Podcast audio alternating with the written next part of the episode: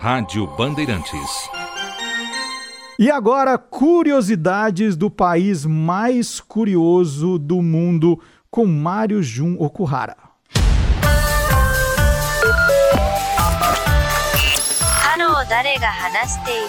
Mais 81. O código de área do Japão. Minasan, alguém que desu ka? Mario Jun desu. O nosso frango a passarinho está sendo desafiado por um forte concorrente, pelo menos aqui no bairro da Liberdade. Trata-se do karage, o tradicional frango frito japonês que é marinado com alho, gengibre, shoyu e sake e misturado assim, coberto por uma massa formada por amido de milho, farinha de trigo e ovos. Depois é só fritar. Hum, o segredo é que o empanado fique crocante por fora, macio por dentro irresistível e que vai pedir uma cervejinha bem gelada. No Japão, a iguaria é tão popular que a rede de lojas de conveniência Lawson, lá chamados de Kombini, criou um mascote, um galo chamado Karage-kun.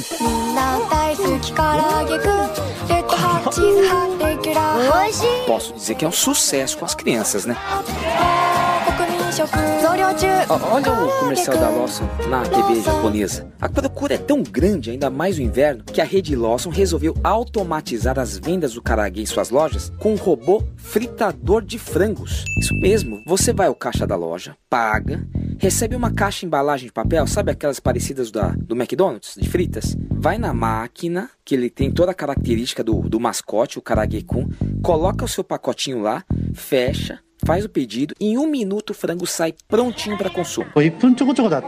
O presidente da rede Lawson no Japão, Sadanobu Takemasu, afirmou que os robôs são uma solução para não sobrecarregar a equipe de funcionários da loja. Enquanto a operação humana leva cerca de seis minutos para empanar os frangos, o robô faz em apenas um minuto. No inverno, a empresa vende aproximadamente 40 toneladas de frango. Bem, a robotização está cada vez mais presente na vida da sociedade japonesa. Marcelo, Silvano, o que, vocês acham? Praticidade robótica ou atendimento humano mesmo com seus defeitos? Um abraço a todos. Kokigenyo, sayonara.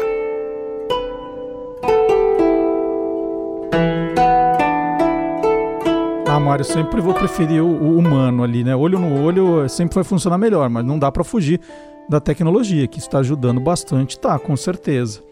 Mas essa fiquei curioso. Daqui a pouco eu vou entrar aqui na internet para ver esse, esse, esse robô fritador de frango aqui que você está recomendando.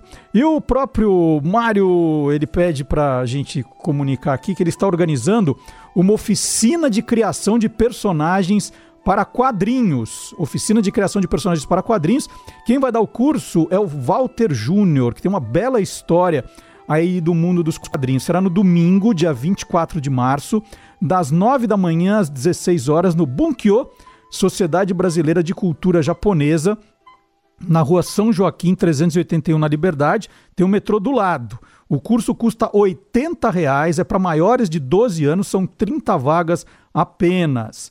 O site do Bunkyo é www.bunkyo, é B-U-N-K-Y-O, bunkyo.org.br. Então, oficina de criação de personagens para quadrinhos do Walter Júnior, domingo 24 de março, das 9 às 16 horas, na rua São Joaquim 381.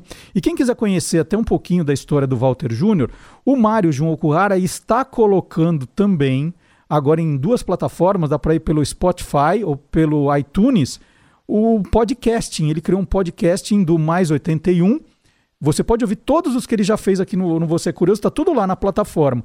E alguns especiais. Inclusive tem um com a entrevista do Walter Júnior que é muito bacana. Eu ouvi, eu gostei.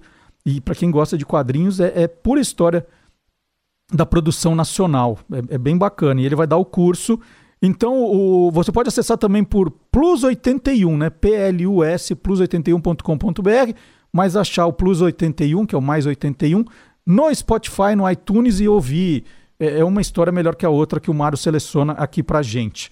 Então, dado. Ah, e tem mais uma lembrança aqui também. O Carlos Cantoni, que é um ouvinte fiel da gente, ele publicou um e-book.